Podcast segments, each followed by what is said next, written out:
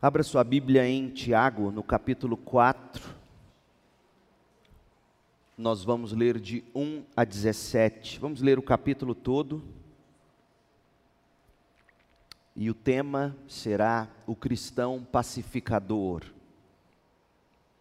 O cristão pacificador. De onde vêm as guerras e contendas que há entre vocês? Não vem das paixões que guerreiam dentro de vocês? Vocês cobiçam coisas e não as têm, matam e invejam, mas não conseguem obter o que desejam. Vocês vivem a lutar e a fazer guerras, não têm porque não pedem. Quando pedem, não recebem, pois pedem por motivos errados, para gastarem seus prazeres. Adúlteros, vocês não sabem que a amizade com o mundo é inimizade com Deus? Quem quer ser amigo do mundo faz-se inimigo de Deus. Ou vocês acham que é sem razão que a Escritura diz que o Espírito que Ele fez habitar em nós tem fortes ciúmes? Mas Ele nos concede graça maior. Por isso diz a Escritura: Deus se opõe aos orgulhosos, mas concede graça aos humildes. Um parêntese. Você notou que o tema orgulho permeia a carta praticamente toda?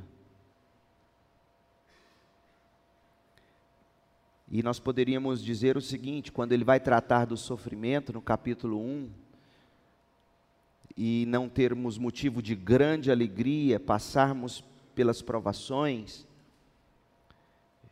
na maioria das vezes, o que nos impede de alegrar na circunstância é algum tipo de orgulho que me faz dizer: eu não mereço sofrer, eu não mereço essa situação. Daí nós não nos regozijamos.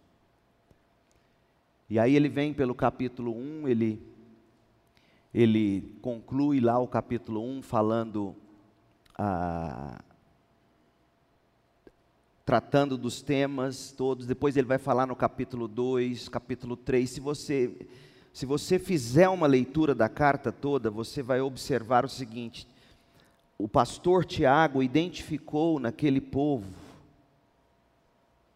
a raiz daquelas questões todas. O orgulho que não te permite sofrer adequadamente. O orgulho que te faz falar do irmão. O orgulho que te faz brigar com o outro. O orgulho que faz você causar esse caos na igreja aí. Mas ele nos concede graça maior, por isso diz a Escritura: Deus se opõe aos orgulhosos, mas concede graça aos humildes. Portanto, submetam-se a Deus. Resistam ao diabo e ele fugirá de vós. Aproximem-se de Deus e ele se aproximará de vocês. Pecadores, limpem as mãos e vocês que têm a mente dividida, purifiquem o coração. Entristeçam-se, lamentem-se e chorem. Troquem o riso por lamento e a alegria por tristeza. Humilhem-se diante do Senhor e ele os exaltará. Irmãos, não falem mal uns dos outros. Quem fala contra o seu irmão ou julga o seu irmão, fala contra a lei e a julga. Quando você julga a lei, não a está cumprindo, mas está colocando como juiz. Há apenas um legislador e juiz, aquele que pode salvar e destruir, mas quem é você para julgar o seu próximo? Ouçam agora vocês que dizem hoje ou amanhã iremos para esta ou aquela cidade, passaremos um ano ali, faremos negócios e ganharemos dinheiro. Vocês nem sabem o que lhes acontecerá amanhã, que é a sua vida. Vocês são como a neblina que aparece por um pouco de tempo e depois dissipa. Ao invés disso, deveriam dizer: se o Senhor quiser, viveremos e faremos isto ou aquilo. Agora, porém, vocês se vangloriam das suas pretensões. Toda vanglória como essa é maligna. Pensem nisto, pois, quem sabe que deve fazer o bem e não o faz, comete pecado. Esta é a palavra do Senhor. Em 2015, eu li no portal Brasil na internet um, uma publicação que fala sobre o curso que o governo federal estava oferecendo para solução de conflitos. O Ministério da Justiça pretendia, àquela época, capacitar 4.500 cidadãos para resolução de conflitos. Num dos trechos, lia-se assim, em parte do edital ou na explicação para ah, tal curso. No curso, abre aspas, resolvendo conflitos de forma construtiva, a contribuição de cada um de nós para uma cultura de paz. Este era o nome do, do artigo no site. Parece programa de igreja. Resolvendo conflitos de forma construtiva, a contribuição de cada um de nós para uma cultura de paz. Governo federal. Os inscritos, dizia o texto, receberão instruções de como agir no surgimento do conflito e como lidar com essa situação. O objetivo é capacitar os cidadãos, ouçam, com noções básicas para tratar conflitos interpessoais com resultados construtivos para toda a sociedade. Meu Deus, quem ensina um cidadão a ser assim? O Evangelho do Reino. Em outras palavras, o Estado está clamando por socorro, sangrando, mas não admite. E nós crentes estamos cada vez mais achando que não temos o que de absolutamente capaz de resolver conflitos. A gente acha que a igreja e o evangelho não são suficientes para redimir a sociedade. E quando você abre o portal Brasil na internet, descobre que o governo federal quer quase 5 mil cidadãos treinados para resolver conflitos, a gente sabe que, que quem de fato conseguiria fazer isso é um cristão cheio do Evangelho. A iniciativa do Ministério da Justiça se dava pelo fato de que, dizem iam eles, no Brasil hoje, ou em 2015, no Brasil, cerca de 100 milhões de processos judiciais existem, com um prazo em média de 10 anos para julgamento. Por meio do diálogo, muitos desses conflitos nem chegariam aos tribunais. Quando você leva em conta a população brasileira, cerca de 205 milhões de habitantes no Brasil, e vê o número de processos judiciais, você pode dizer que um, um em cada dois brasileiros enfrenta algum tipo de litígio judicial. É uma loucura. Um em cada dois. Nós sabemos que conflitos não estão apenas na esfera judicial. Eles chegam à esfera judicial porque na rotina da vida nós nos ferimos, nós nos machucamos. Quem aqui, por exemplo, nunca experimentou algum tipo de conflito na escola, no trabalho, na família, na igreja, nos negócios? Conflitos, gente, tiram a nossa paz, tiram a nossa saúde, se nós não soubermos resolvê-los. A solução de conflitos, portanto, ela é fundamental para uma cultura de paz. Aquilo que o governo tanto buscava em 2015. E Tiago, desde os primórdios da igreja cristã, Tiago, que é autor, como já dissemos, do documento mais antigo do Novo Testamento, Tiago já tinha consciência de que é necessário cultivar-se uma cultura de paz. O crente é chamado a viver em paz, para a pacificação. E Tiago sabia e conhecia o que o irmão dele, Cristo, tinha dito sobre pacificação. Bem-aventurados os pacificadores, porque serão chamados filhos de Deus. Um filho de Deus é pacificador. Um filho de Deus não é do tipo que põe fogo no rabo da raposa e espalha pelos campos para incendiar tudo. Tiago já tinha consciência disso. Tanto que aqui ele vai devotar esse capítulo inteiro da carta, 17 versículos, para instruir os cristãos sobre a arte de pacificar. Este é o tema do capítulo. O tema do capítulo é: Tiago olhava para a igreja e via crentes, famílias guerreando entre si, matando com palavras, matando com a língua, como ele disse no capítulo 3, envenenando pessoas, incendiando vidas com a língua. E Tiago diz: não pode ser assim entre vocês, meus irmãos. Engana quem pensa que na igreja primitiva tudo era mil maravilhas. A gente tem a tendência de achar que os bons tempos foram os velhos tempos. Ah, no meu tempo. Sim, havia coisas muito boas. Sempre houve em qualquer tempo ou geração, mas havia também muita coisa ruim, e graças a Deus que nós somos programados de um jeito que nós não carregamos por muito tempo as coisas ruins. Isso, isso é. Isso é da constituição humana, então nós, nós não podemos cair nesta falácia, nesse romantismo, de achar que tudo foi bom e só bom no passado apenas. A igreja primitiva é uma prova contundente de que já no berço do cristianismo nem tudo era mil maravilhas.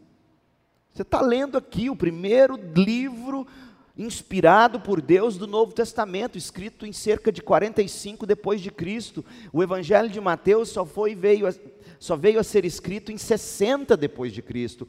E, e o que Tiago já nos revela que lá na igreja primitiva, no berço, no nascedouro, o que tinha era uma igreja onde os crentes exercitavam, praticavam exercício físico.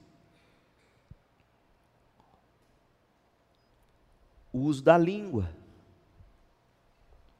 A língua era o músculo que eles mais exercitavam no, no cristianismo primitivo, a ponto de matar, e, e, e a carta de Tiago revela para nós essas disputas, esses conflitos, essas verdadeiras guerras abundavam no seio da igreja, e não foi só Tiago que teve que lidar com isso em Jerusalém, Paulo também em Corinto. E é interessante porque daí nós temos exemplo de dois tipos de igreja. A igreja de judeus de Jerusalém brigava e usava a língua. A igreja de gentios, a igreja de Corinto, brigava e não conseguiam resolver os conflitos. E aí o que eles faziam? Irmão ficava levando o irmão na justiça. E aí Paulo tem que escrever em 1 Coríntios 6, olha, crente não leva crente na justiça. Crente resolve problemas na comunhão da igreja, na Assembleia dos Santos. Engana, portanto, quem pensa que o, o cristianismo primitivo era perfeito. Então, quando você olha, e por que, que eu digo isso? Porque eu fico vendo jovens, principalmente, cada vez mais, encontrando igrejas e dando de cara com conflitos e achando, não, essa igreja não, porque eu olho para o Novo Testamento, você não está lendo o Novo Testamento, se você não vê problema no Novo Testamento. Deixa eu te contar um segredo: as cartas foram escritas para resolver problemas. E graças a Deus pelos problemas, porque se não tivessem problemas, nós não teríamos Paulo, os apóstolos, corrigindo problemas através das epístolas. Você pega a terceira carta de João, já tinha um homem chamado Diótrefes que achava que era o dono da igreja. Você tinha ele já man, é, é, monopolizando as igrejas, ele, e há quem diga, John Stott, no comentário dele de terceira de João, que provavelmente ali nascia o episcopado que veio a tornar-se catolicismo romano. João nem tinha morrido e já tinha o dono da igreja da região ali da Ásia Menor. Então nós nunca vamos encontrar igreja perfeita. A solução não é você mudar de casamento. A solução não é você mudar de igreja necessariamente falando, a não ser que, que tal igreja não seja uma igreja fundamentada no Evangelho de Jesus Cristo. Mas se a igreja é centrada no Evangelho, na cruz, e o que te faz ficar em crise são questões de conflitos mal resolvidos, isso não é motivo para sair de igreja. Tiago nos ensina a resolver conflitos na igreja, no casamento, no namoro em construção para o casamento, nas amizades. Crente não resolve problema bloqueando o outro no WhatsApp. Não é assim. Aliás, crente não resolve problema no WhatsApp, ponto. Meu Deus, essa. Pessoas mandam cartas pelo WhatsApp. Eu falo, não é possível. Você já notou que ninguém usa mais e-mail? Eu estava vendo, sabe para que serve e-mail hoje? Para você fazer login no Facebook, no Instagram e receber spam. Eu não recebi, não minto, recebi dois e-mails essa semana que eu digo, esses têm que ser arquivados, no sentido de guardados. Mas nenhum desses dois tinha a ver com relacionamento, era coisa de seguro do carro. A gente, a gente não conversa mais nem por e-mail. WhatsApp, Instagram, Stories, Post. Não é assim que resolve conflito. Pronto, falei. Pelo amor de Deus, falou o quê? Então, aqui no capítulo 4, Tiago vai dar um passo além e vai revelar para nós o tipo de sabedoria que resolve conflitos. No capítulo 3, Tiago mostrou que as armas da guerra do coração orgulhoso é a língua descontrolada, Tiago 3, de 1 a 12. E o combustível da sabedoria terrena que causa confusão e divisão são os conceitos terrenos, os impulsos carnais e as ideias demoníacas, Tiago 3, de 13 a 18. E aqui no capítulo 4 ele vai revelar como a sabedoria pode resolver conflitos. E ele vai dizer também que essa sabedoria destruidora Além, é claro, de também nos apontar um caminho, ele vai mostrar como essa, como essa sabedoria terrena, animal e, e mundana, como é que ela destrói. Então, hoje, permita fazer pelo menos três observações. Eu não vou preocupar-me com o tempo, porque se de fato a gente, quando eu digo isso, você já pensa, vai ser às duas da tarde. Porque é o seguinte, se a gente não conseguir Sexta-feira, no Refugiados, a gente encerra o capítulo 5. Tá certo?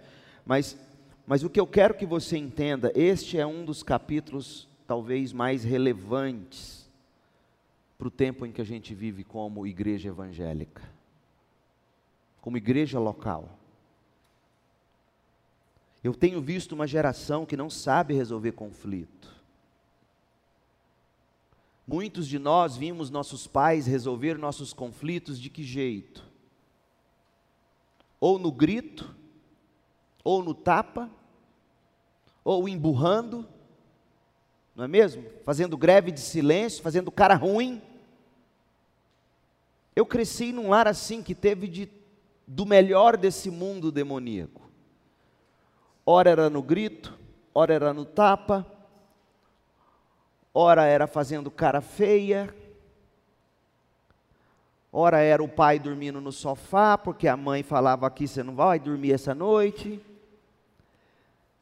E aí você cresce numa atmosfera assim, onde não se sabe ter diálogo, não se sabe cuidar, e aí você vai. Per... Aí sim, nesse sentido, nesse sentido, eu acredito em maldição hereditária, porque você vai passando o pior de você para o seu filho, que aprimora essa maldade e passa para o seu neto o pior dele sobre o seu pior, e aí a coisa vai até a décima geração. E sabe onde tudo explode?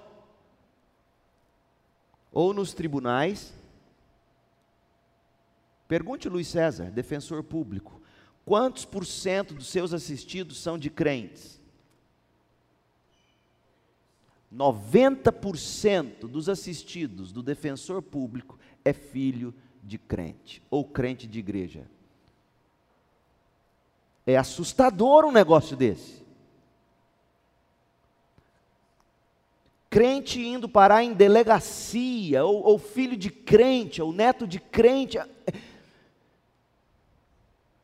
Foi um tempo, houve um tempo na história em que crente ia à delegacia socorrer o órfão, socorrer quem precisava. Hoje, crente vai para a delegacia para ser preso. Então, a família que não sabe resolver conflito, a igreja que não sabe resolver conflito, ou isso estoura lá na justiça comum, ou no gabinete pastoral na forma de bomba e aqui, quando eu falo disso, eu não estou reclamando, eu estou apontando constatações aqui, mostrando é isso, essa é a realidade. Então a gente precisa aprender a resolver conflitos. E o cristianismo vintage nos ensina. Bom seria se o governo federal contratasse um bom pastor mestre para expor Tiago 4 e ensinar o cidadão brasileiro a resolver conflito. Não ia dar certo. porque por mais que eu expusesse ou alguém expusesse Tiago 4, aqueles que não têm o Espírito de Deus, não tendo o Espírito de Deus, no máximo teriam conceitos e não poder para mudar. Então, Tiago é isso, ele, ele vai mostrar para nós conceitos e ele vai dizer para nós onde está o poder para nós resolvermos os conflitos. Primeira coisa que eu quero que você entenda sobre o cristão pacificador. Ele tem discernimento. Solução de conflito inicia com discernimento. Segundo, o cristão pacificador, ele tem desempenho. Ele discerne e ele se desempenha para resolver. E no momento em que ele se põe a, a desempenhar, ele tem a determinação de resolver. Então, discernimento, desempenho, determinação. Primeiro, o discernimento do cristão pacificador. Quando a gente chega a Tiago 4, a gente se dá conta, ou a gente dá de cara com um muro de concreto. Tiago 4, verso 1 é um muro de concreto, onde você enfia a cara, bum. Por quê? Porque aqui é um daqueles casos em que, por se ter capítulos e versículos, a gente perde o fluxo da narrativa e a gente, portanto, perde o impacto. Então, você termina o capítulo 3, fecha a Bíblia, vai continuar a leitura do dia amanhã, no capítulo 4, Nada contra isso necessariamente, mas, mas você perde o impacto. Então vamos ler aqui como se não houvesse, e assim originalmente foi escrito, não havia e não capítulos nem versículos, para você ver o muro de concreto que é Tiago 4, verso 1. Olha como termina o capítulo 3, verso 18. O fruto da justiça, ou seja, o fruto o fruto do fruto do Evangelho, aquilo que o Evangelho de Cristo torna um crente justo, aquilo que o Evangelho de Cristo produz num crente, homens e mulheres que praticam a justiça, o fruto do Evangelho, ele é semeado em paz para os pacificadores.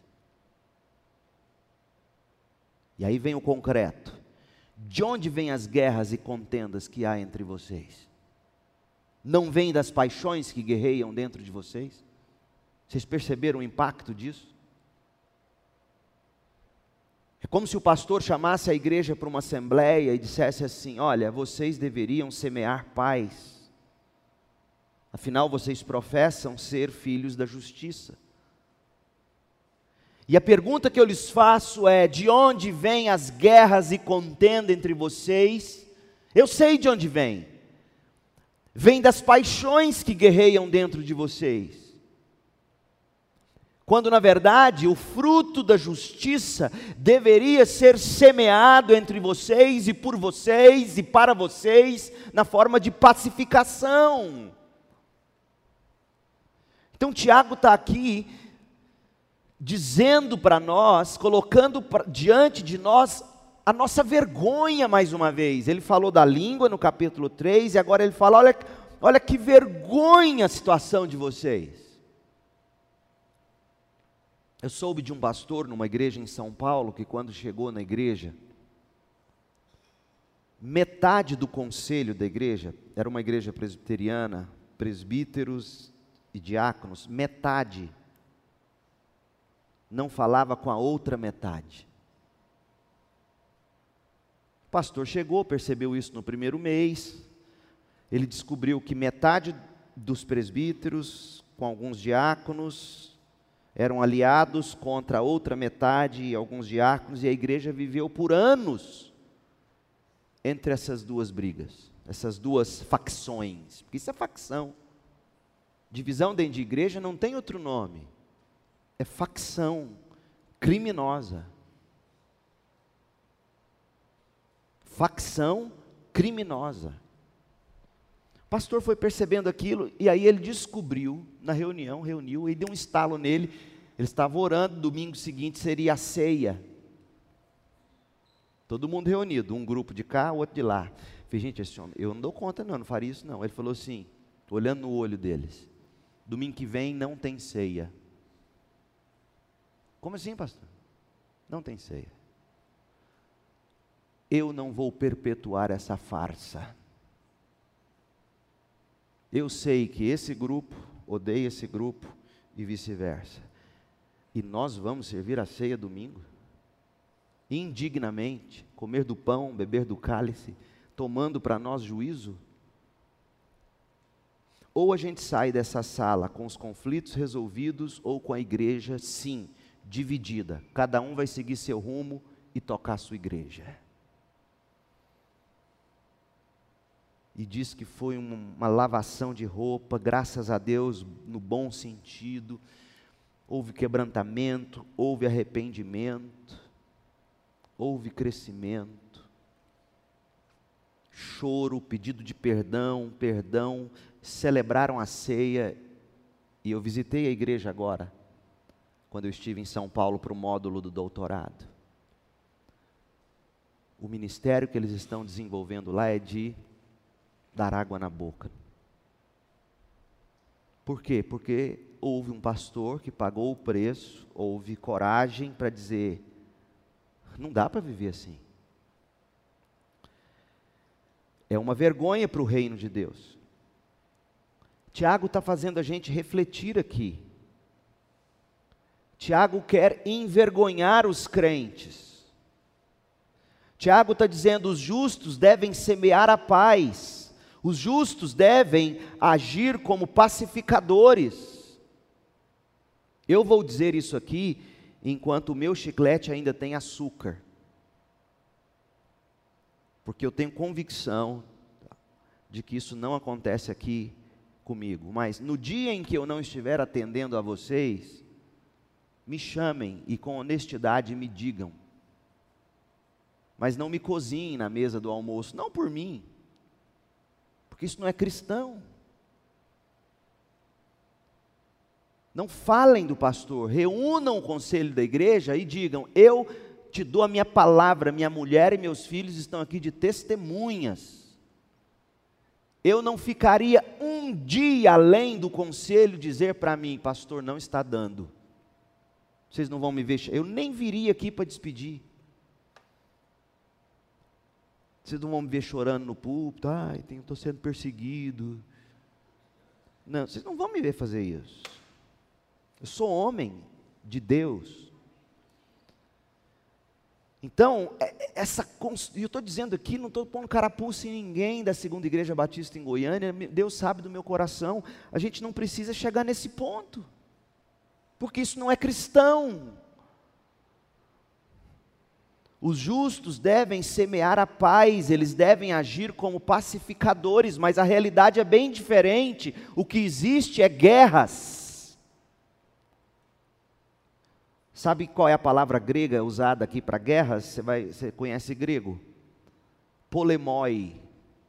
Que te lembra que palavra? Polêmicas. Existem polêmicas entre vocês. Polêmicas. Crente não polemiza. Existe contendas. A palavra grega é sugestiva. Agora eu vou quebrar o grego. D.A. Carson me mandaria para a cadeia teológica. Mas veja, contendas é a palavra macai, lutas, me lembrou maitai. Tem crente maitai na igreja, destruindo o outro. E eu quero criar uma cultura de igreja, pela graça de Deus, não eu, quero que o Espírito crie através de mim, eu não vou criar nada, e que Deus me livre de criar alguma coisa. Mas uma cultura na igreja onde tiver um irmão ali, antes do culto, tentando falar qualquer besteira, ele sinta vergonha, ele se sinta sem canto. Opa, opa. E vai saindo de ré. Sai de ré, Satanás. Aqui não é seu, não. Sai de ré, aqui não é lugar para ficar. Você viu? Você come, sai de ré, vai saindo, está amarrado. Então existem entre vocês, agora, veja, não estou dizendo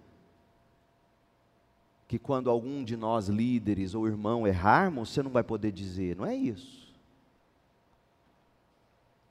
Vocês jovens já me conhecem, meu gabinete está aberto, minha casa. Do, jovem dorme no chão lá, do, na minha casa, vocês têm acesso a hora que quiserem. E no momento em que vocês tiverem algo contra mim, em graça, em graça, me digam a verdade porque eu vou tratá-los assim. É assim que se resolve conflitos, não é com polemói e nem com maitai. Não é com guerras, não é com contendas. Então Tiago está mostrando uma realidade triste, pois em vez de agirmos como pacificadores, nós estamos polemizando na congregação. A briga é coletiva, lutando entre nós mesmos polemizavam na congregação e lutavam, e lutavam nos blocos de guerra, nos corredores. Indivíduos inflamados, lutando entre si, estavam atormentando a paz coletiva com polêmicas. As línguas estavam cortando, as línguas estavam fazendo sangrar. Por quê? De onde vinha isso? Cristão pacificador tem discernimento. De onde vinha isso? Porque esse é o papel do bom pastor. Ele não apenas chega diante da igreja e diz: vocês estão causando divisão, não, ele, ele como um médico, ele faz o diagnóstico e diz: olha, tem, tem briga na igreja, tem briga no casamento, tem briga no seu relacionamento aí com seu amigo, Vamos parar para pensar de onde vem isso? Isso é cristão. Indivíduos inflamados, as línguas cortando, e aí Tiago diz, ele pretende fazer o, o, o cristão pacificador discernir o que provocava as guerras, as contendas, em nome de Jesus, não seja do tipo que emburra na igreja. Eu não falo nada, pior é você que não fala nada. Eu não sei o que é pior de fato. Porque o que não fala nada emburra. E sai, entra mudo e sai calado. Isso não é cristão, povo de Deus. Mas a gente também não senta com o outro para jogar na cara. Permita-me contar essa história, Cris, desculpa. Lá em Campinas, uma vez, eu e Cris, eu tenho toque, Deus já me curou, meus remédios tá me tratando. Mania com poeira, entrava na casa passando o dedo assim. Sabe? Aí brincava limpando, vendo o sapato. Então a Cris tem o hábito de tirar o sapatinho, porque ela tem chulezinho, Deus, orem por mim. Mentira. Ela tira o sapatinho e põe o sapatinho ali debaixo do sofá, da, da poltrona que a gente tinha no quarto lá em Campinas, apartamento lá tinha 270 metros quadrados, era um campo de futebol. A gente botava assim, e pior, porque quanto maior, mais você junta bagunça. Aí você colocava assim o sapato, aí eu fui vendo um dia aquele negócio acumulado de sapato. Eu falei, gente, você já tomou mais do que há, já criou, foi. Aí, gente, ele é a melhor esposa do mundo, melhor mãe do mundo. Não estou dizendo que ela é desorganizada, não. Mas aquilo me incomodou, o sapato. Eu falei, Cris, põe esse sapato lá na lavanderia para secar, para tomar ar lá, depois, né? Tadinha, ela estava já cansada de eu ficar no pé dela, e ela falou assim: Você quer que eu te fale os seus problemas? Você já pensou? Aí na hora, o que, que, que você pensa? Eu? Meus problemas, eu sou pastor. Minha igreja tem 1.200 membros. Você acha que você tem algo a me dizer? Pensei, tudo isso passa num flash de segundo. Aí naquele dia eu estava com o Espírito Santo. Eu sentei sobre a poltrona, olhei para ela e disse: Amor, pode falar, mas para me ajudar, eu quero mudar. Ela, eu te, eu te amo. Rapaz, essa, Deus livrou essa mulher de um estrangulamento. Porque um homem desse aqui pega uma mulher.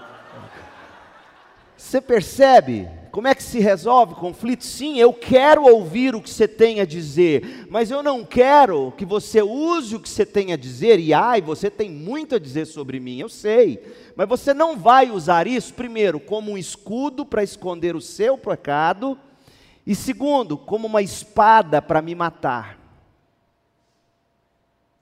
Nós vamos falar disso, mas para construir.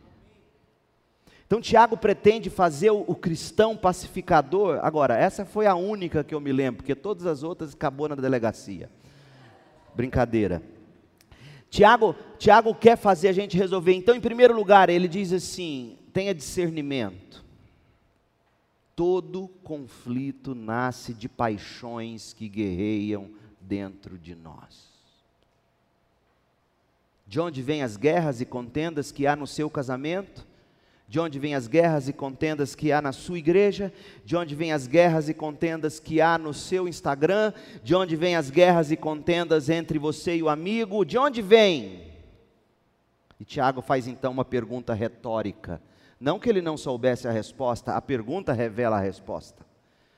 Ele diz assim: não vem das paixões que guerreiam dentro de vocês, Interessante, porque Tiago, ele não tentou descobrir quem era o grupo faltoso. O que, que a gente faz num conflito? A gente procura pensar quem tem mais falta, quem tem mais culpa, não é? Tiago não fala, ele fala assim: vem das paixões que guerreiam dentro de vocês. Pastor, mas eu só tenho 1% de culpa. Pois é. 1%, dentro dele, Dilma Rousseff diria assim: você tem 100% de 1%. Entendeu? Vou editar, não vai ser. Mas no seu 1% você tem 100% de culpa. E Tiago sabe, então ele está dizendo: no seu 1%, 100% da sua culpa são as paixões que guerreiam dentro de vocês. O mal não está no outro, o mal não está na sociedade, o mal não está na família, o mal não está na igreja. A gente costuma dizer assim: nossa, essa igreja, que igreja? O prédio? Não, a igreja sou eu, você e os quase 500 membros que a gente tem no papel aqui. A igreja sou eu e você, somos nós. O mal não habita em instituições. Deixa eu te contar um segredo: não existe casa mal assombrada. Mas tem crente que acredita nisso. Nossa, eu senti um peso. Hum, aí entra. Aí, hum, hum. Aí o nego fala, que isso, moço? Onde você viu isso? Tem igreja que eles deviam colocar, já viu? Já foi na fazenda que tem aquela cabeça de vaca assim? Você sabe para que, que eles põem? Para espantar os espíritos que matam as vacas. Aí eles pegam um negócio feio, sabe o espantalho que espanta passarinho? Aí eles botam aquela, aquela caveira de vaca para espantar os mal olhados. Tem igreja que não tem que ter cruz, não, tem que ter caveira de vaca, porque eles acreditam que, que lá dentro tem um trem. O trem está lá dentro, não, o trem está dentro de cada um de vocês. Você se lembrou? É outra, é outra conferência, batalha espiritual, mas vamos lá. Quando Jesus expulsa o demônio,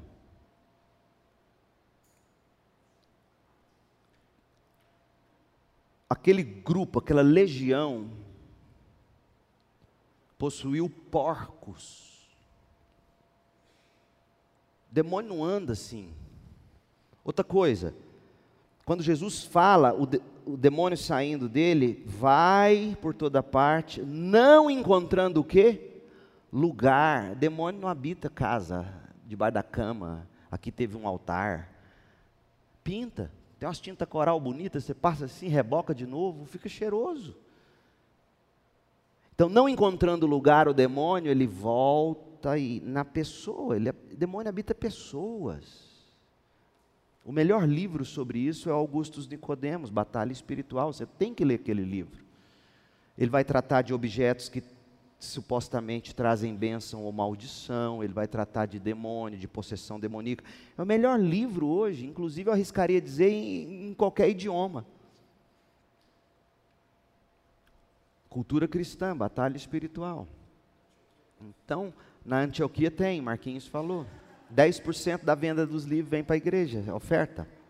Então, o mal não está na sociedade, o mal não está na família, no, na igreja, no, no, lugar, na atmosfera. Existe opressão demoníaca? Claro, ninguém nega isso.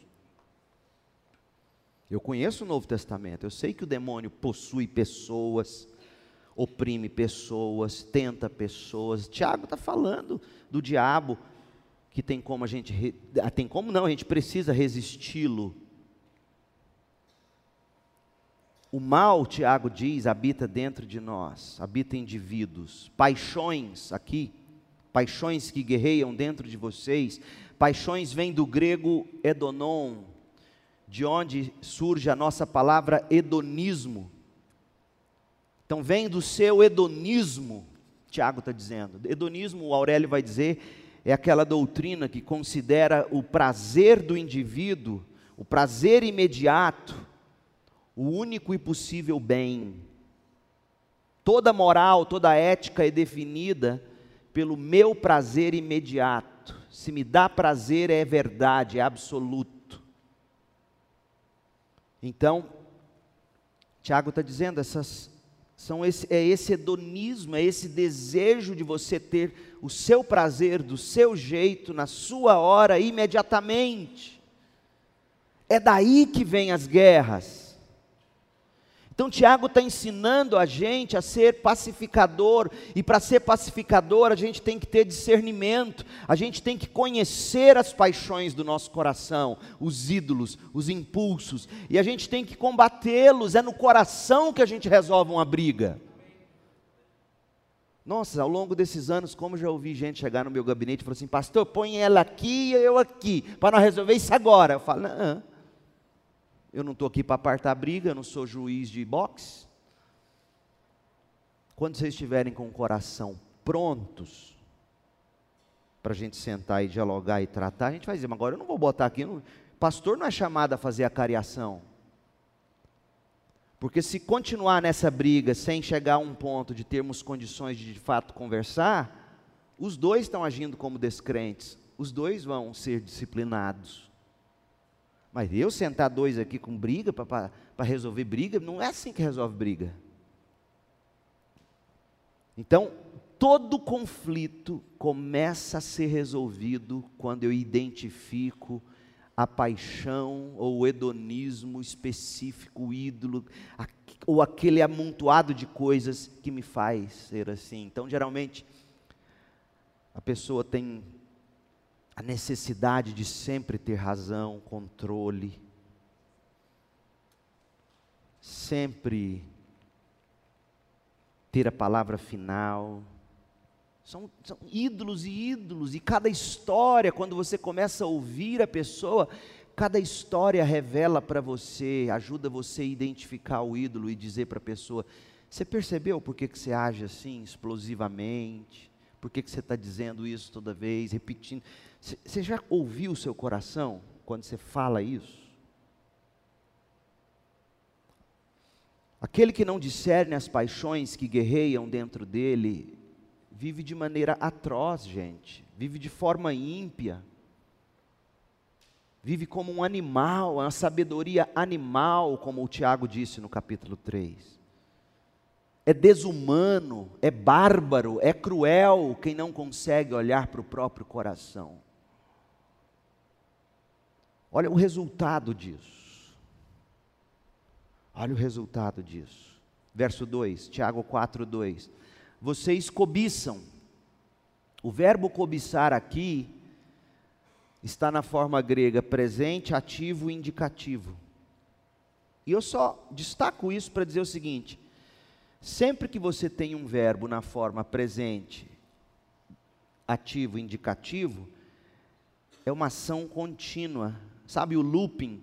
Sabe o loop, assim, aquele, aquelas figurinhas que a gente faz hoje, que você vai e volta, vai, está em ação. Então, é como se Tiago dissesse assim: vocês vivem cobiçando e não param de cobiçar, é uma ação contínua. Vocês vivem cobiçando, não param de cobiçar coisas e não as têm. Agora, a gente lê essa palavrinha coisas e pensa que Tiago mudou de assunto, está falando da nossa cobiça material. Não. Ele está falando daquela cobiça do meu coração que me diz o tempo todo: eu tenho que resolver isso agora, do meu jeito. Isso é uma cobiça. Então vocês cobiçam, vivem cobiçando, desejam ansiosamente e não têm o que vocês cobiçam. Aí sabe o que, que vocês fazem? Vocês matam. Matam como? Com a língua. Ele falou da língua que mata, que é veneno, que é isso, que é aquilo.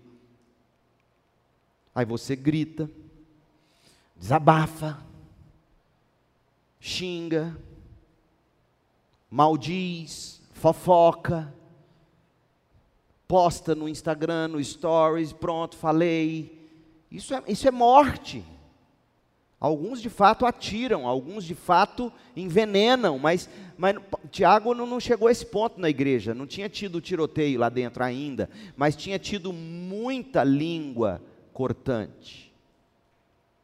Vocês matam, vocês invejam, e sabe o que é pior? Não conseguem o que vocês desejam.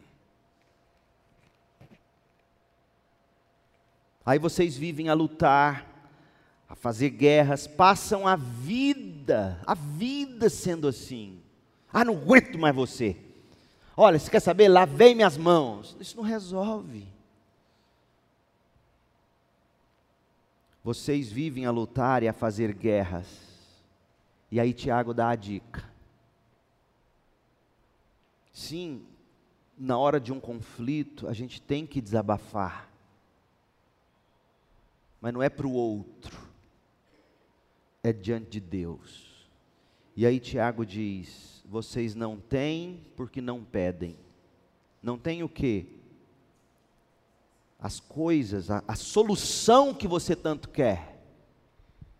Vocês não têm porque não pedem, vocês não têm porque não oram, vocês não têm porque não se humilham debaixo da poderosa mão de Deus. Tiago Tiago quase que usa a mesma palavra que Pedro vai usar na primeira carta dele, quando Pedro está falando do sofrimento e está falando do leão ao nosso derredor, tentando nos tragar. Olha como é que os autores do Novo Testamento se intercomunicavam de alguma maneira, porque lá Pedro diz o leão, e o leão lá é o sofrimento, o leão lá é o diabo usando o sofrimento para nos tragar, e aí Pedro vai dizer: resistam ele, e Pedro vai dizer: humilhem-se debaixo da poderosa mão de Deus. E aqui Tiago parece que está falando a mesma coisa. E ele tá, vai dizer no capítulo, a gente já leu, ele vai dizer: olha, resistam o diabo, aproximem-se de Deus. O diabo foge de vós na medida em que você se aproxima de Deus. E outra coisa, Tiago conecta todos esses problemas de falta de solução de conflito com a presença do diabo. Do contrário, por que, que ele traz o diabo para a conversa? Todo conflito mal resolvido é dar lugar para o diabo. Paulo falou disso em Efésios. Não dei lugar ao diabo. E veja o contexto em que ele usou isso. Um contexto onde havia, onde ele estava discutindo sobre como viver no espírito de uma forma interpessoal. Então, Tiago diz aqui: olha, vocês não têm porque vocês não pedem. Vocês não oram pelo filho, por exemplo. Você tem orado pelo filho em vez de ficar brigando com ele, tacando na cara dele toda hora? Vocês não pedem. Vocês querem resolver no grito, no braço. Você não entendeu que o problema do seu filho não é o comportamento dele, o problema do seu filho é o coração dele, e o único capaz de penetrar esse coração não é o seu grito. Se grito adiantasse, porco não morria. Teólogo Mazarope. Não, é oração, Deus, eu preciso ver meu filho mudado. Eu preciso ter uma conversa com minha filha, mas nesse momento o desejo que eu tenho é de gritar com ela. Me ajuda, eu tenho que penetrar o coração dessa menina com a tua palavra, com o teu evangelho. Eu preciso, eu preciso. Vocês não têm porque não pedem. E quando pedem, não recebem. Por quê? Porque vocês pedem pelo motivo errado, para gastar nos seus prazeres. Vocês pedem para se ver livre de problema. Você quer dizer, você quer que o filho, por exemplo, te obedeça para você não ter mais dificuldade. Oh, e como isso é uma tentação para mim. Minha esposa sabe disso. Como eu detesto ser perturbado em minha rotina. E se tem alguém que tira você do seu mundo, da sua rotina, chama-se filhos. E aí você pede, você quer que Deus resolva o problema do filho, resolva o problema com seu casamento, mas você está pedindo errado, você está pedindo porque você não quer mais problema. E Deus diz: não respondo, não é assim. Eu não vou dar isso a você. Você quer continuar gastando com seus próprios prazeres, você quer uma vida tranquila para você viver sua vida. E não é assim, eu te amo bastante para não te dar isso. Eu vou te matar se eu te der isso. Você vai morrer se seguir esse caminho. Então vocês não, quando pedem, Deus não age porque o seu coração continua errado. Já, gente, isso aqui é sério. O Tiago está dizendo que tem crente diante de Deus orando com o coração errado e Deus dizendo: não dou, não dou, não dou, não dou. Isso é muito sério. Por que que ele está falando aqui de, de barganha? Porque tem impiedade. Pega de Deus para desfrutar com outros ídolos. O ídolo da vida sossegada, o ídolo da vida sem problema, o ídolo de eu ter tido a última palavra e resolvido o problema é desumano, é bárbaro o que a língua é capaz de fazer. E Tiago está dizendo: a única forma de resolver isso é você levar a Deus em oração, mas levar com seu coração aberto, porque ao mesmo tempo que você ora pelo problema, você diz: Eis aqui o coração, Deus, eu estou orando certo. Está certo eu continuar pedindo isso? O que, que me motiva, Deus? Ó oh, Deus, sonda meu coração, vê se há em mim alguma motivação errada para o que eu estou te pedindo, Deus. Fala, percebe como é que oração em silêncio Mas o que eu vejo nego e fala com Deus. E Deus está lá, a hora que você quer estar, eu falo. Deus está aqui. Ó oh, Deus. Estou pedindo isso, mas está certo. Aí você dá uma pausa. Está certo, Deus. Deus, o que, que eu oro, Deus? Como é que eu oro? Ó oh, Espírito de Deus, me guie nessa oração. Traga à minha mente, ao meu coração, aquilo pelo que eu devo orar. Ó oh, Deus. Esse é um jeito de orar para não gastar com motivos errados. O silêncio é terapêutico.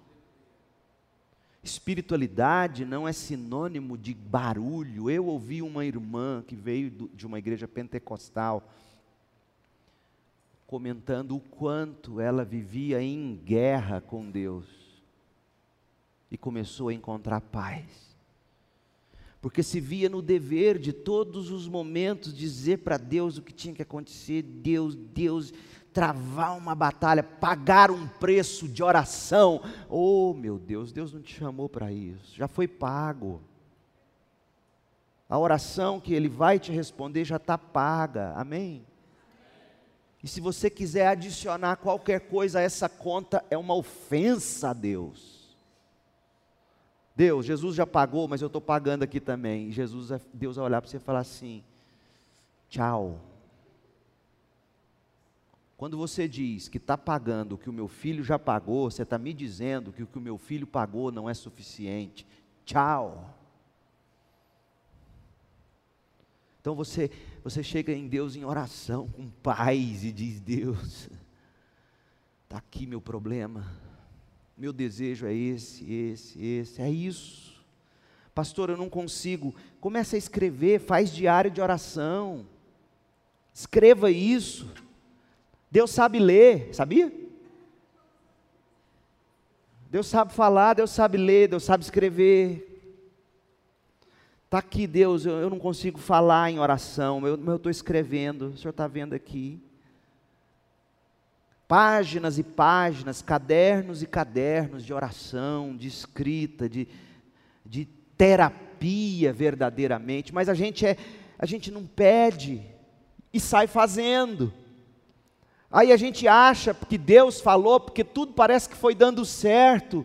Meu Deus, isso, isso é a coisa mais louca que pode acontecer, a gente não pode sair tomando decisões importantes na vida da gente, porque tudo aparentemente está dando certo. A gente fala com Deus, a gente ora a Deus, a gente pede conselhos a pessoas sábias.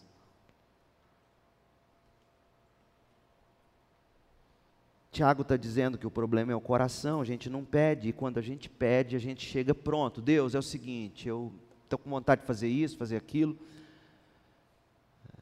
E estou vendo que as coisas estão dando certo, e que bom, obrigado, abençoa esse plano, abençoa esse namoro. Aí Deus escolheu, hã? Como assim? Você pediu minha opinião?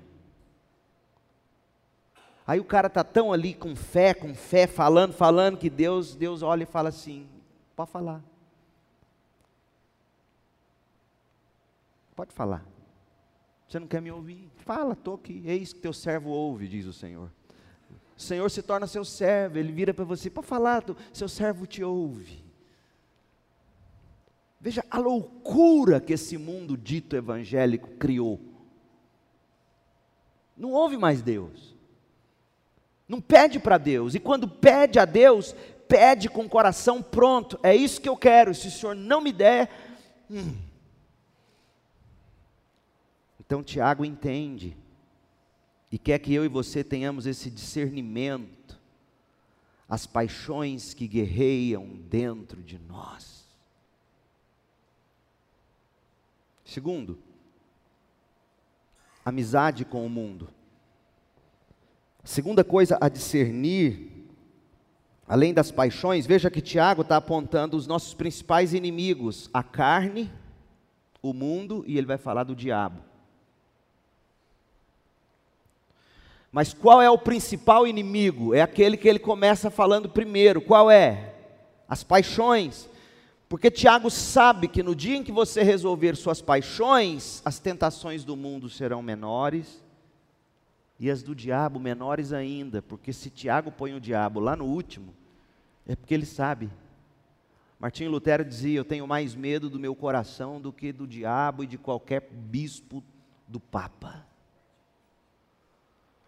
é o nosso coração. Mas aí ele fala do mundo, ele é um homem realista, ele entende que o mundo exerce certa influência. O mundo é fonte de tentação. E aí a segunda coisa que eu e você temos que discernir é se tudo isso que a gente está raciocinando, refletindo, se isso não vem de algum tipo de amizade com o mundo, no sentido ideológico, racional, na forma do mundo pensar. A amizade com o mundo aqui não é só beber, fumar e transar antes de casar. A gente pensa que mundo é isso. É isso, mas está longe de ser só isso. Eu fico vendo pais aí preocupados que, que os filhos estão assistindo desenho da Disney. Ai meu Deus mas um monte de outra coisa que ele assiste, que aparentemente não é tão ofensivo assim, está doutrinando a mente, o coração sobre como pensar, como sentir. Quantos pais já me procuraram, pastor, eu posso deixar meu filho ler Harry Potter? É de bruxo. Aí eu paro, penso, falo, o que será que esse menino lê, ou assiste, ou ouve? Não seria muito melhor você sentar com um filho seu e falar: Você está lendo Harry Potter? Como é que é? Seria muito melhor você, caladinho, falar: Deixa eu pensar sobre isso. Você começar a ler, estudar, ver como funciona o mundo. Aí você vai dizer: Não, não pode, é do demônio, é do capeta, não, não pode, é do demônio, é do satanás. Aí seu filho entra na faculdade. No primeiro semestre ele desvia. Meu filho era tão crente. Será? Você conversou com ele sobre o que ele achava de Harry Potter? Você chamou do diabo? Você não ensinou ele a raciocinar? Você não ensinou ele a pensar, ter uma cosmovisão cristã? Você não ensinou isso para ele? Aí ele entra na faculdade acha que todo mundo lá, o pastor dele é burro. O pai e a mãe só sabem dizer pode, não pode, pode, não pode, pode, não pode. Nunca procurou conhecer e dizer por que, que não pode, quais são as consequências disso. Quais são as implicações desse pensamento? De onde esse pensamento surgiu? Isso é amizade com o mundo. E Tiago está dizendo: vocês são adúlteros, verso 4. Adúlteros, vocês não sabem que a amizade com o mundo é inimizade com Deus? Olha o que ele está dizendo. Quantos pastores já pegaram esse versículo aqui para pregar? Você não pode ir para o carnaval. Sim, você não pode ir, mas não é isso que Tiago está falando. O mundo aqui é outra coisa. Deixa o carnaval para lá. Tiago está dizendo aqui, sabe, sabe qual é o problema daquela oração que você fez e eu não respondi? É que seu coração está tomado pelo mundo. Você é adúltero e não sabe. Então isso é mais sério do que eu jogar sinuca com um amigo na hora do intervalo na escola? Muito mais. muito mais. Adúlteros, vocês não sabem que amizade com o mundo é inimizade com Deus? Espera aí, como é que ele diz isso? Está vendo como é que é importante o crente ir lendo a Bíblia, verso por verso, vendo as conexões com o verso anterior, o verso seguinte, o verbo, substantivo, proposições, preposições, adjetivos. Aí Tiago está dizendo: adúlteros, eu não respondo que vocês são adúlteros. Adúlteros porque vocês são amantes do mundo, amigos, vocês flertam com o mundo, com os pensamentos, com as paixões do mundo. O que guia as orações de vocês não são os escritos paulinos, joaninos. O que guia as orações de vocês é o que você está aprendendo nos seriados de Netflix, na novela, no Harry Potter. Aí sim eu posso falar do Harry Potter. O que guia o pensamento de vocês é, é, é, são as lições de morais que vocês aprendem do Game of Thrones, Sultz. E mal você sabe que todos esses que escrevem isso são filósofos de mão cheia, constroem uma visão de mundo. O negócio é tão desgraçadamente sério, olha para você ter uma noção. Cadê a Laísa? Está aqui? Não está. Camila? Não. Não são elas que são desgraçadas, não. Olha aqui. Semana passada eu assisti uma série de três ou quatro episódios, não lembro, sobre a vida de Bill Gates. Eu amo biografias e como eu ainda não li uma biografia sobre o Bill Gates, eu resolvi assistir essa série. E no meio da série mostra tudo ele andando para lá e para cá, e o tempo todo mostra ele com um bloco de papel que não tem no Brasil. Seria tão. Sabe um bloquinho de papel amarelo, pautado, bonitinho. Ele sempre lendo os livros dele, ele pegando óculos, fazendo assim, ó. Chique, você vê o cara então eu estou dizendo o que, que o mundo faz. Isso é pensar como o mundo. Então, ah, então para ser inteligente igual o Bill Gates, eu tenho que ter um óculos. Mas não basta ter ele na cara, eu tenho que tirar. Aí ele ficou o tempo inteiro assim. Quando mostrava ele lendo, lendo os livros e com óculos, o bloquinho de papel amarelo. E uma caneta, o tempo inteiro com essa caneta, uma caneta Uniball, aquela dourada para quem conhece, 0.5. O tempo inteiro com aquela caneta. Falei, essa caneta deve ser boa. Aí eu saí daqui para comprar uns, umas coisas para o escritório, para a secretaria. Estava a Camila aqui.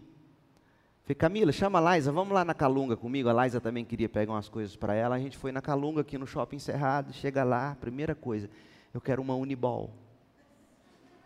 Comprei. Caneta boa, viu? A propósito. Procurei o bloco amarelo.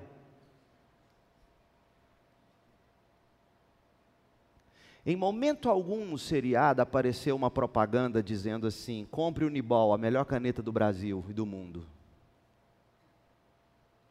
Momento nenhum falou que você tem que usar um bloco de papel amarelo. Você percebe como é que o mundo vende? E isso é o seu pastor, orem por mim. Isso é o seu pastor que supostamente lê a Bíblia todo dia, o dia inteiro, e é crentão. Imagina você, ralé. Antes de você pôr o dedo para mim, imagina você, tá? Então não vem falar de mim não, consumista, nosso pastor. Ah, é? Tá vendo como é que o coração age? Ah, é? Eu sou consumista? E você que não lê a Bíblia, não tem sabedoria que eu tenho? Uh! Dorme com essa. Então, o mundo ele age assim. Gente, não precisa mais comercial, não. Essas séries estão vendendo produto e produto, e não só produto, porque ninguém vende mais só produto hoje. Converse com os, com os, os, os formados aí de mídia e etc. Vende-se conceito, vende-se visão de mundo, vende-se Ilu... Bobo é quem acha. Aliás, quantos outdoors de Guaraná você vê aí, de Coca-Cola na cidade? Quase não vê mais outdoor. Como é que as coisas estão acontecendo? Como é que o povo está vendendo? Pode ter certeza que o mundo tem suas engrenagens.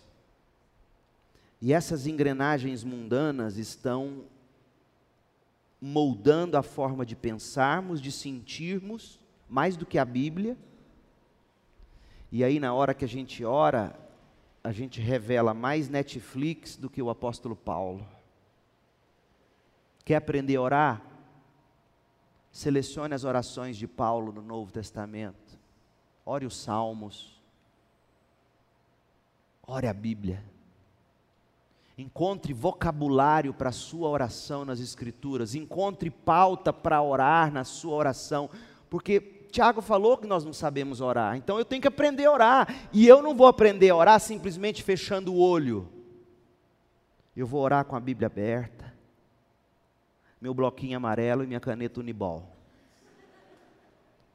E eu vou escrever, eu vou pegar Filipenses, eu vou parafrasear Filipenses do começo ao fim. Eu, Paulo, apóstolo de Jesus Cristo. Vai orando. Nós temos um diácono aqui que tem uma figurinha rolando dele, sola a escritura. Diácono Wilton Guilard, bênção de Deus. Sabe o que ele faz? Cinco da manhã ele acorda, senta lá na mesa, na área da casa dele. Jovem, vocês têm que ouvir os mais velhos. Ele senta na, na varanda da casa dele, com um caderninho. Sabe como é que ele lê a Bíblia? Fazendo cópias. Ele copia a Bíblia enquanto ele lê. Fala, Deus. É assim. Pastor, eu não concentro quando eu leio a Bíblia. Senta com o irmão Wilton Guilherme um pouquinho e pergunta para ele como é que ele faz. Começa a copiar a Bíblia. Não, eu prefiro ler no celular quando eu vou dormir, aí, aí vem a notificação. Você está lendo o quê? Quem que você está enganando?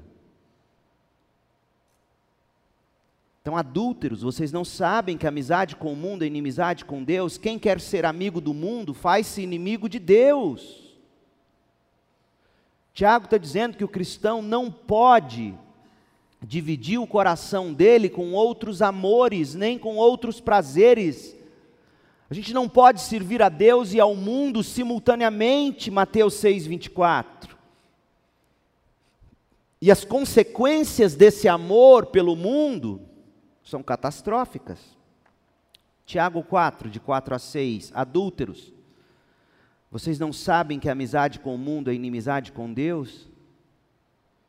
Quem quer ser amigo do mundo faz-se inimigo de Deus, ou vocês acham que é sem razão que a Escritura diz que o Espírito que Ele fez habitar em nós tem fortes ciúmes? Mas Ele nos concede graça maior. Olha que Deus bom, apesar de tudo, Ele nos concede graça. Por isso, diz a Escritura: Deus se opõe aos orgulhosos, mas concede graça aos humildes, como que dizendo: Pare de resistir Deus, renda-se a Deus, entregue-se a Deus, e Ele vai derramar graça para você entender seu coração, para você. Agora a gente pensa que quando Deus derrama graça é para fazer a gente prosperar na idolatria. Graça aqui, se você entender o contexto que eu estou tentando ajudar você a enxergar, graça aqui é graça para saber o que vai no coração, para saber que o que sai do seu coração, o quanto do que sai é Bíblia, é mundo graça para saber orar, graça para saber pedir, graça para saber se achegar a Deus. Aí Tiago está dizendo: para de resistir, não seja orgulhoso, humilhe-se e Ele derramará graça, renda-se e Ele derramará graça. amizade com o mundo nos afasta de Deus, nos faz desprezar a Bíblia, entristece o Espírito Santo obstrui o canal da graça de Deus, condenando-nos ao orgulho. Eu não quero meu arbítrio livre, meu arbítrio livre me faz escravo do meu orgulho. Eu quero um outro Senhor sobre a minha vida, que não seja a minha livre vontade. Eu quero o meu bom Deus e Senhor. Pastor, o senhor acredita no livre-arbítrio? Acredito. Para você escolher as suas desgraças mas eu não quero meu livre-arbítrio. Eu quero Deus que me atrai com paixão e amor eterno e abre meu coração e diz: Leandro, olha que desgraça é a sua alma sem a graça. O cristão pacificador tem que discernir, tem que combater a amizade com o mundo.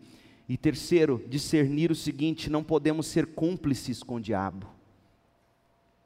Verso 7: portanto, submetam-se a Deus. Ele falou do orgulho e fala, portanto, ou seja, em vez de se submeter à sua vontade, como você vive se submetendo, submeta-se a Deus. E aí ele fala: resistam ao diabo, ele fugirá de vós. E aí depois ele vai dizer: aproxime-se de Deus. Por que, que ele insere o diabo aqui? Porque o diabo não age apenas aparecendo para você, endemoniando alguém. O diabo age quando você continua submetendo-se ao seu orgulho. Está vendo qual é o perigo de você recortar um texto assim?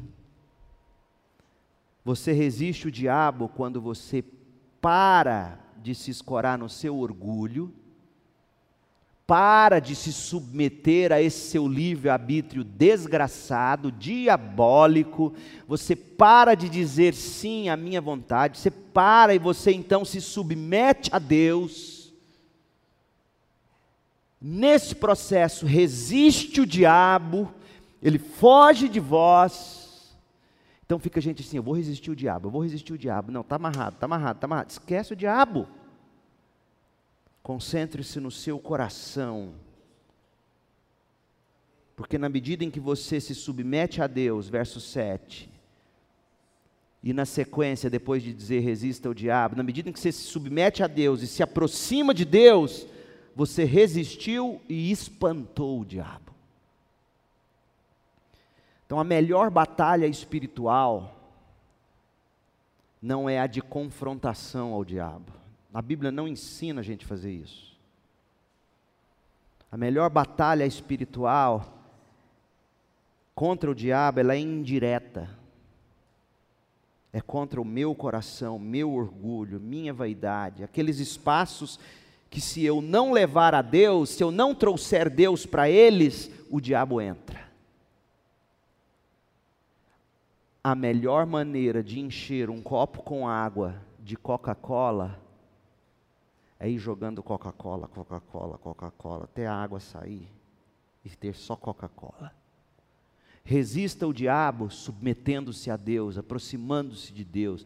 Para de amarrá-lo, para de dar importância para ele. Olhe para Cristo, olhe para o seu coração, chame Cristo para o seu coração, para o seu vocabulário, para os seus relacionamentos. Aproxime-se de Deus você vai resistir o diabo. Porque o que Tiago está dizendo aqui não é que a gente tem que resistir o diabo, é que quando a gente não age assim, o diabo está agindo, e ele quer que a gente enxergue, acorda, o diabo está agindo.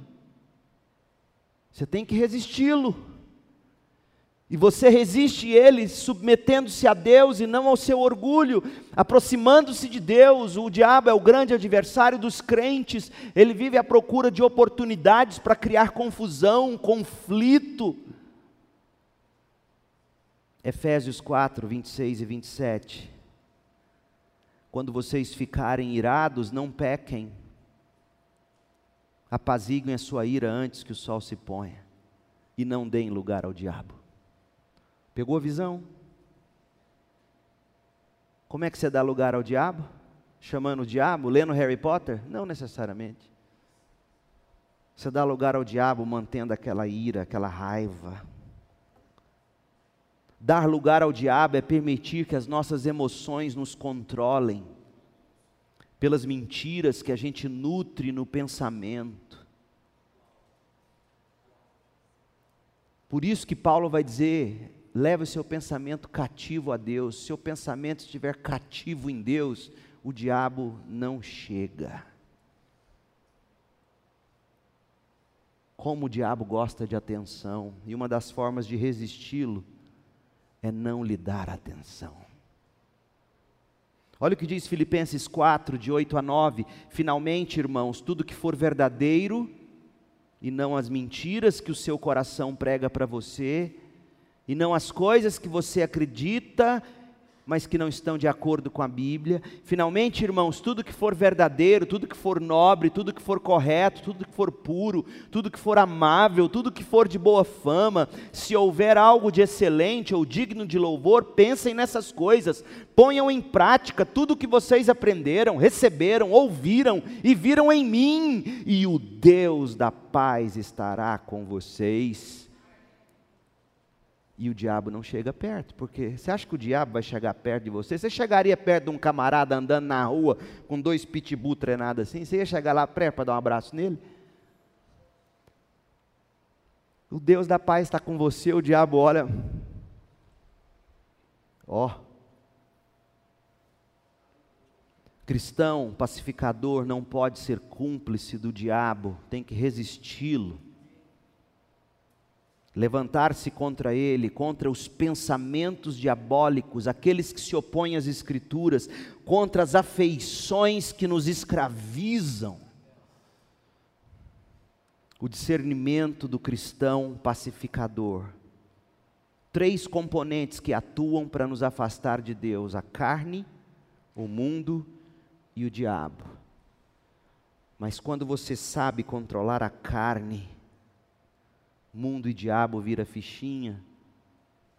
E Tiago está dizendo: não se esqueça, todo conflito nasce desses componentes.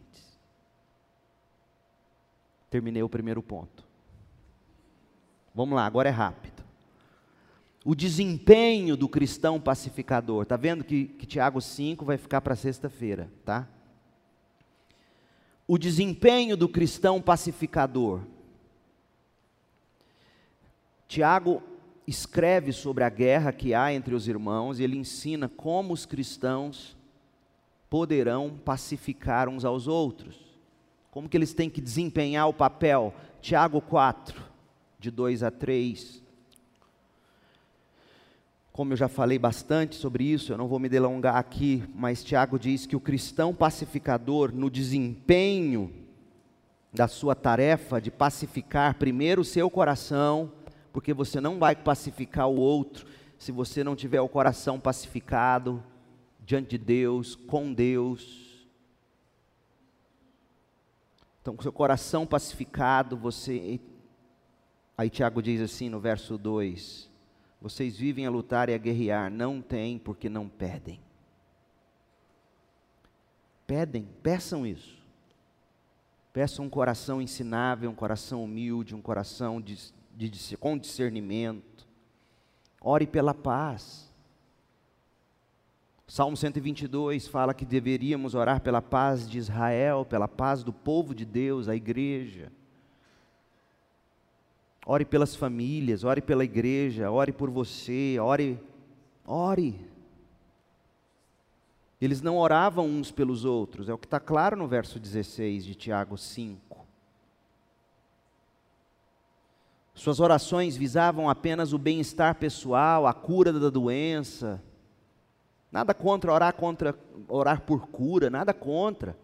Mas o crente não ora só pela cura, o, o crente pergunta: Deus, o que, que, é isso? Por que isso? Como? O que, que eu aprendo? O que, que eu ensino?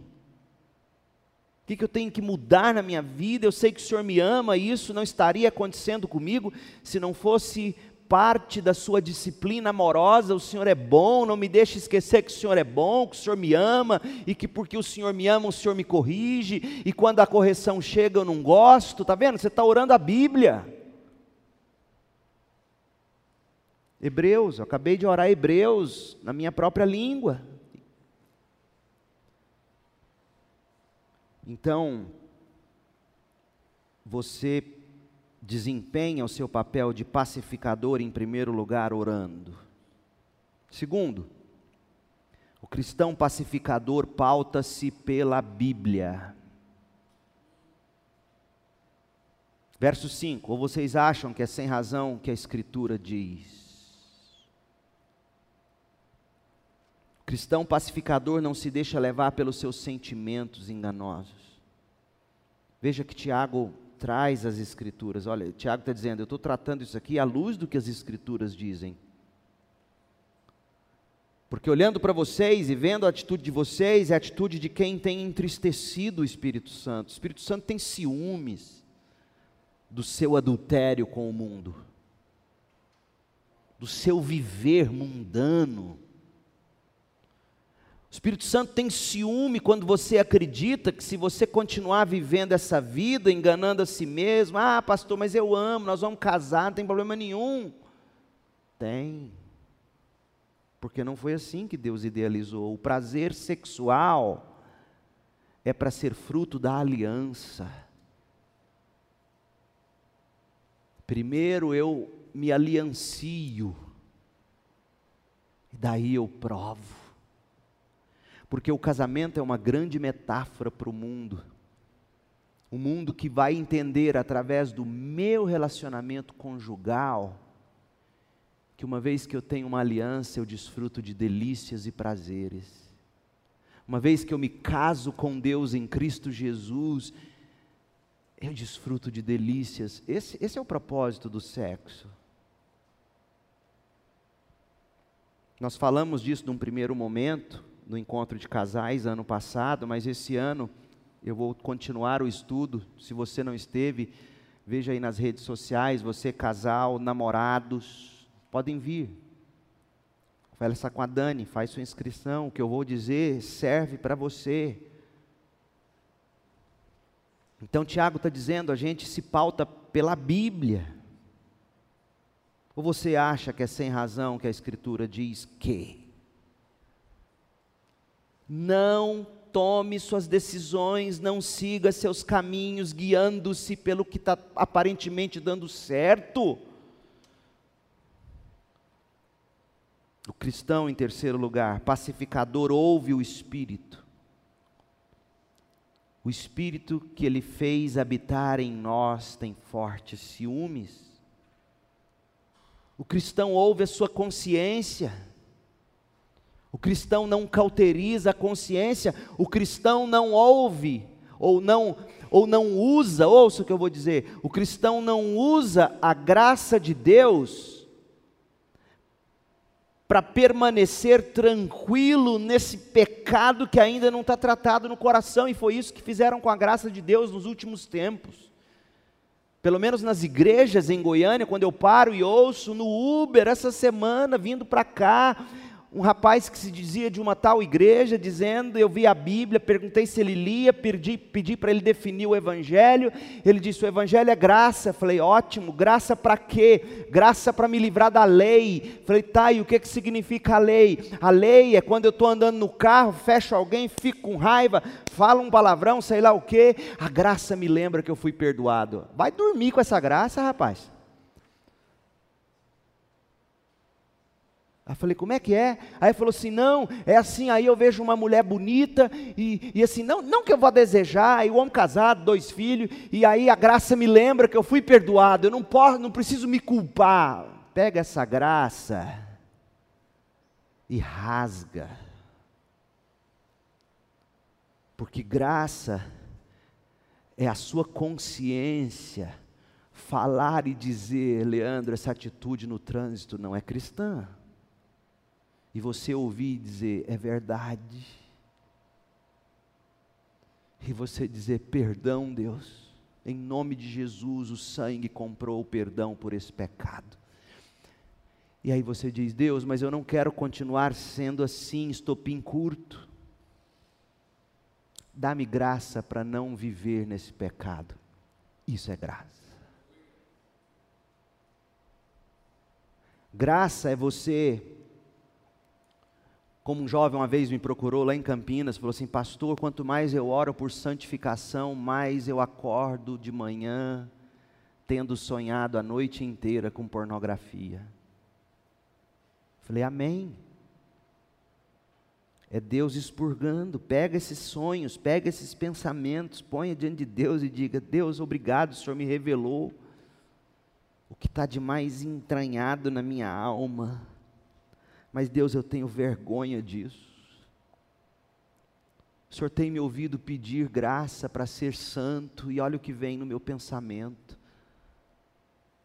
Perdão, perdão, misericórdia, dá-me poder, encha minha mente com tudo que é puro, verdadeiro, de boa fama, me ajude a pensar nisso. Isso é graça.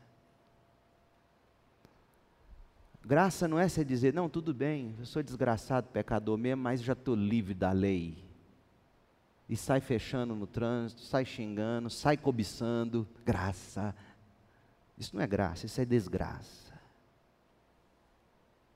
O espírito que Deus fez habitar em nós tem fortes ciúmes. Aleluia. E toda vez que ele ficar com ciúme de uma atitude que não revela o caráter de Cristo, ele vai me deixar saber. E eu quero que ele continue me dizendo. E eu vou levar isso para a cruz em arrependimento e fé. O cristão pacificador, em quarto lugar, é fortalecido pela graça. Verso 6: Mas ele nos dá graça maior graça maior para não sermos esmagados pela culpa do pecado. Sim, é verdade.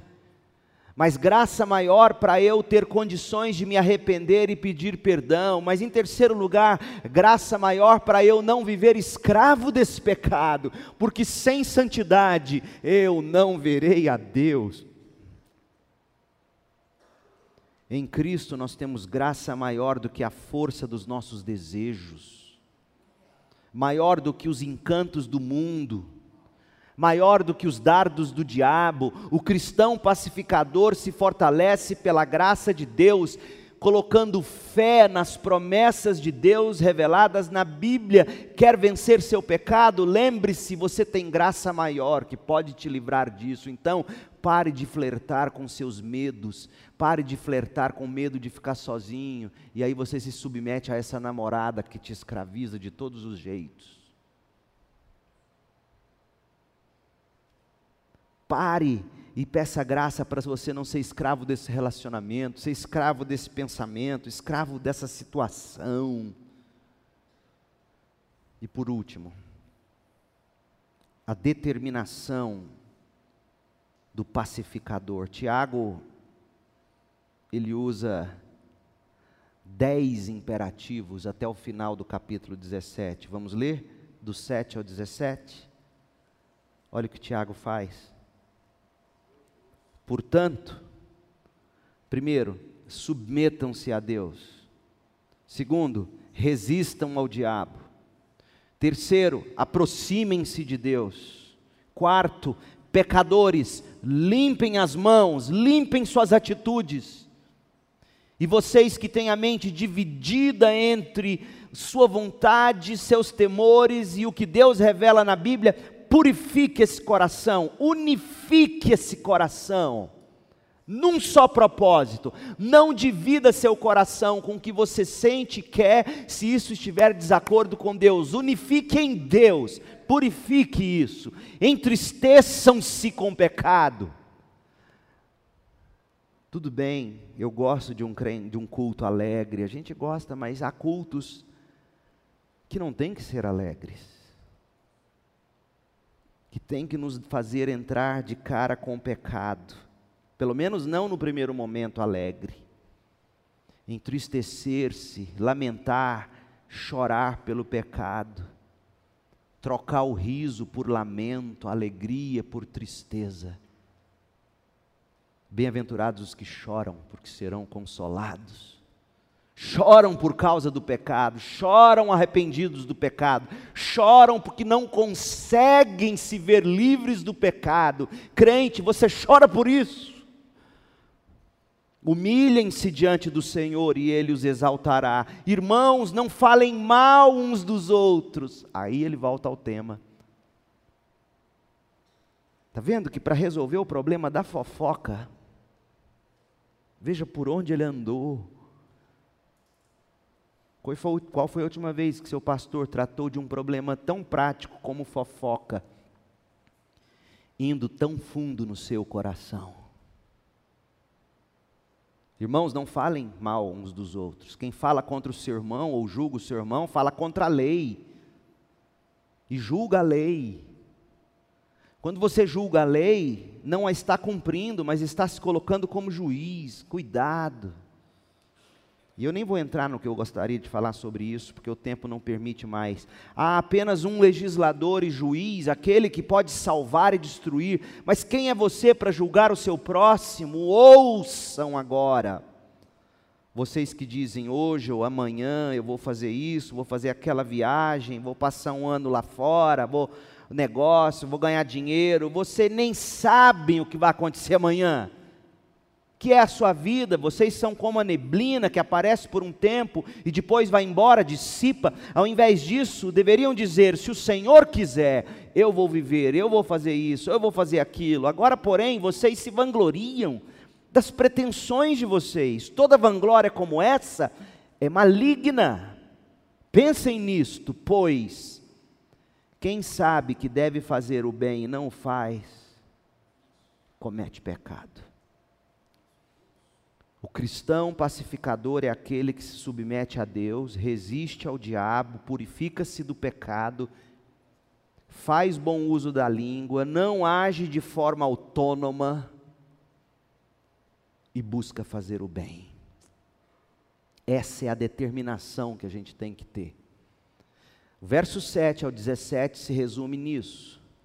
Submete-se a Deus, resiste ao diabo, purifica-se do pecado, faz bom uso da língua, não age de forma autônoma e busca fazer o bem. Queridos, a gente precisa cultivar essa cultura de paz. Nós carecemos de pessoas com discernimento hoje em dia, médicos de alma. Nós precisamos desempenhar o papel de pacificadores. Um dos meus sonhos e da Cris para a segunda igreja, e é provável que, se Deus permitir, a partir do ano que vem a gente comece isso em parceria com a Igreja Presbiteriana de Pinheiros, em São Paulo. Próxima ida minha ao doutorado, eu vou conversar com os pastores lá. É trazer para cá uma escola, um colégio de aconselhamento bíblico, onde nós vamos aprender teologia ao ponto de sabermos no nosso discipulado aconselhar alguém, nos nossos encontros, trabalhar pela pacificação. Nós queremos crentes que sejam médicos do coração. Crentes que entendem que a santificação não passa por um despacho evangélico, mas por um processo longo e doloroso de santificação progressiva, que precisa da palavra de Deus, pelo poder do Espírito, mexendo e mudando Carecemos de pessoas com discernimento, com desempenho, com determinação espiritual, gente que sabe que deve fazer o bem e faz. Gente que abençoa os outros em vez de usar e destruir. O problema é que por si só isso não acontecerá. Precisamos do que Tiago diz no capítulo 4, verso 6. Precisamos de graça maior e essa graça só nos vem pelo Espírito. Eu quero que você feche agora os olhos e ore.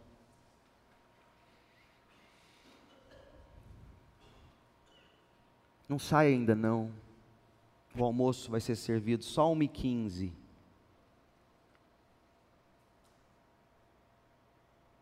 Ore em silêncio. que foi que Deus falou com você nessa manhã?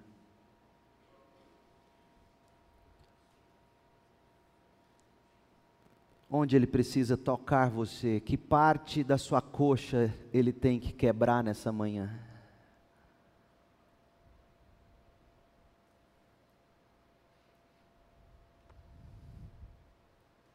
Ó oh, Espírito de Deus.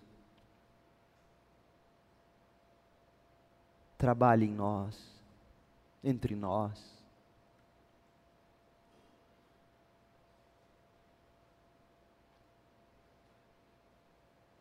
Ó oh, Espírito Santo de Deus, não permita, Senhor Deus e Pai, não permita que estes dias, estas horas debruçados sobre Tiago, sejam em vão. Não queremos que esses dias aqui tenham sido apenas um programa para o carnaval. Pegue a tua palavra transforma essa juventude de uma maneira radical. Esta igreja, cada um de nós,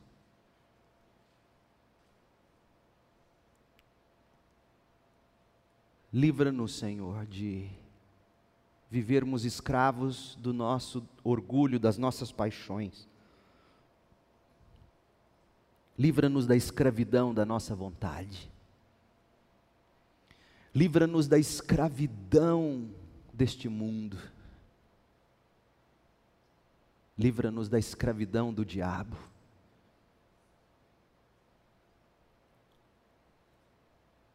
Abra o nosso coração para a tua palavra. Aqueles que estiveram aqui durante esses dias, ouvindo, sejam todas as mensagens, uma delas, parte delas, faça que algo tenha ficado. E que isto produza frutos eternos.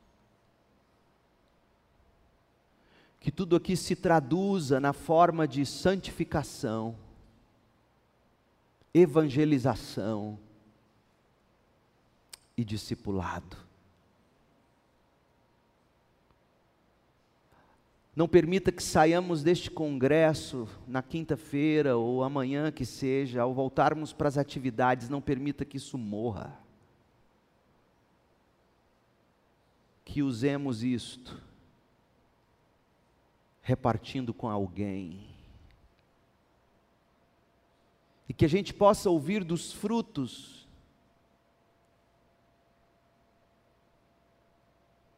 que este refugiado na palavra vai produzir frutos inimagináveis. Ó oh Deus, opere em nós. Em nome de Jesus. Amém.